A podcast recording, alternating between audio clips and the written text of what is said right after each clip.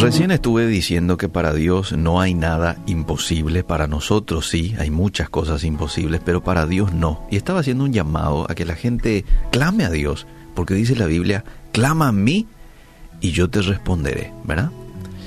Pero por el otro lado, ¿y qué pasa cuando uno clama y Dios nos responde como nosotros pedimos? ¿Mm? De eso quiero hablar en este tiempo de reflexión, cuando Dios no responde como esperamos. Hay que entender de que Dios se manifiesta de diferentes maneras con sus hijos, como Él quiere y cuando lo cree necesario. Creo que todos en el trayecto de nuestra vida hemos entablado conversación con nuestro Padre Celestial, ya sea para pedir, para agradecer, para interceder por otros, ¿verdad? No sé si te has dado cuenta, pero no todas las respuestas de Dios a nuestras oraciones son perceptibles. Muchas veces llegamos a creer que Dios nos ignora porque calla ante nuestro clamor o no nos contesta como nosotros queremos, ¿sí o no?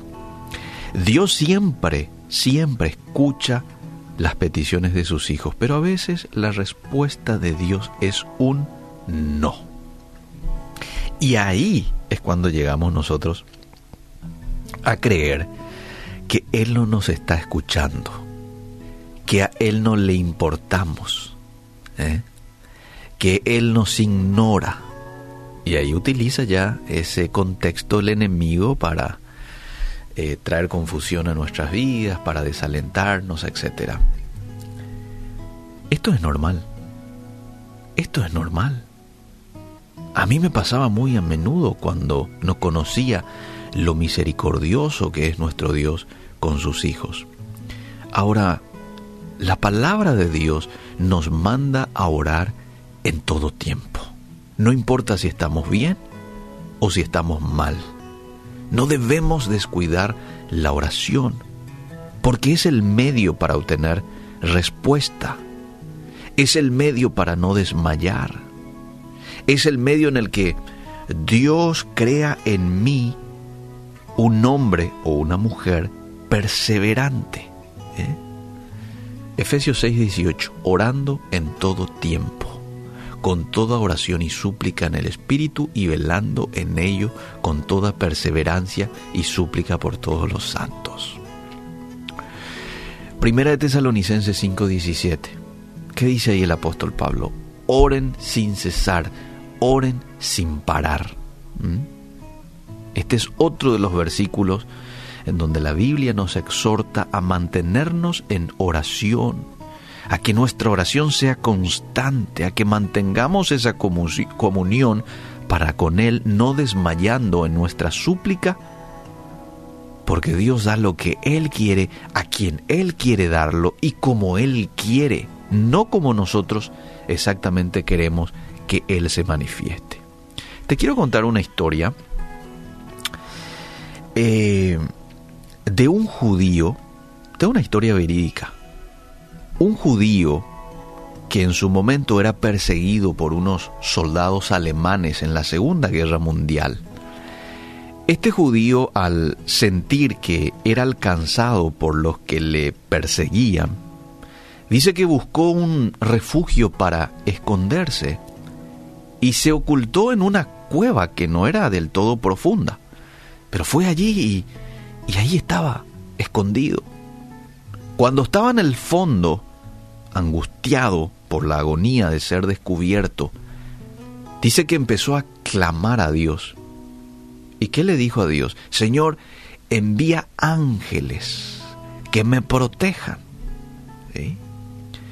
y que me libren de estos enemigos.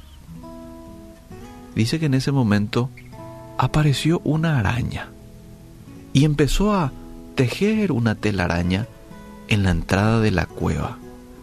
Entonces dice que el judío volteó la mirada hacia arriba y al ver la araña exclamó, Señor, Señor, yo te pedí que tú mandes ángeles y lo que me mandas es una simple araña.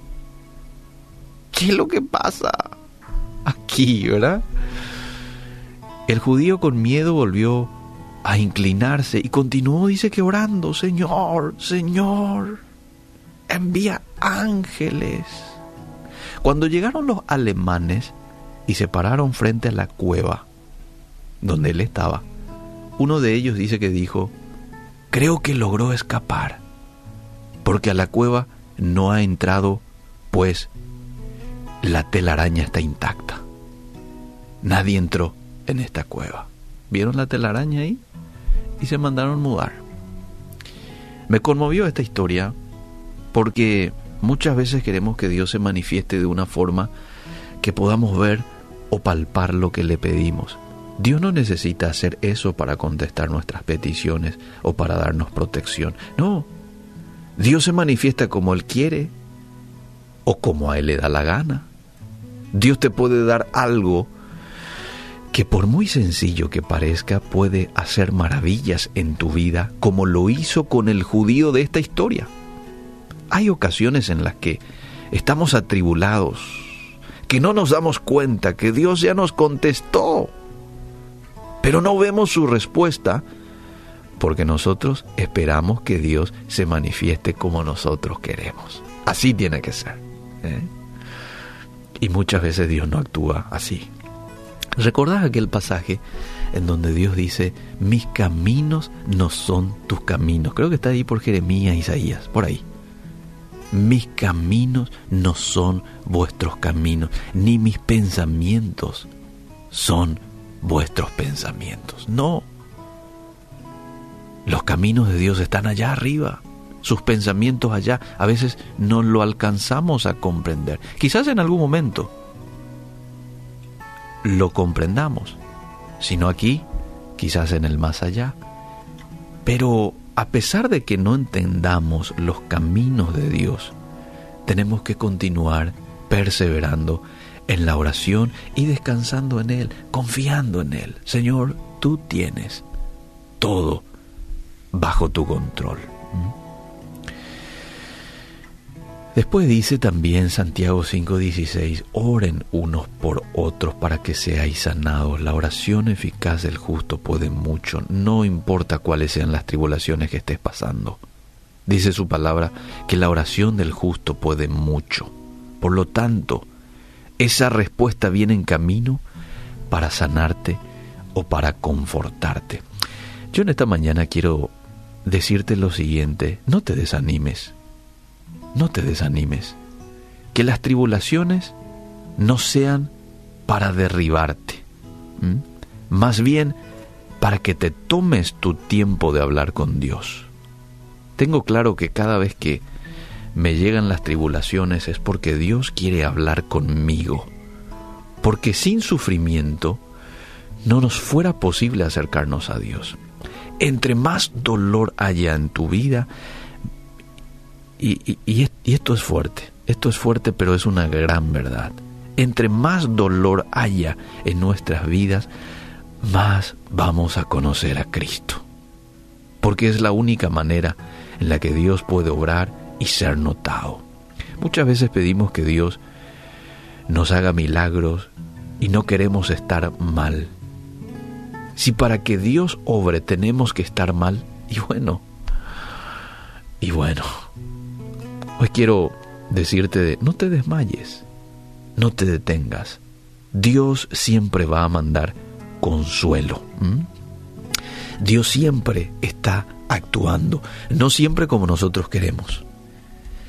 Pero Dios está actuando, Dios está interviniendo, Dios está alentando, Dios está dando la guía, mostrándonos el camino a donde Él quiere que nos conduzcamos. Tomémonos nosotros el tiempo de estar en su presencia, de afinar nuestros oídos espirituales de manera a escuchar su voz y su guía y poder obedecerlo. Que Dios en este tiempo traiga consuelo a la gente que está afligida. Que Dios en este tiempo traiga ánimo a aquellos desanimados.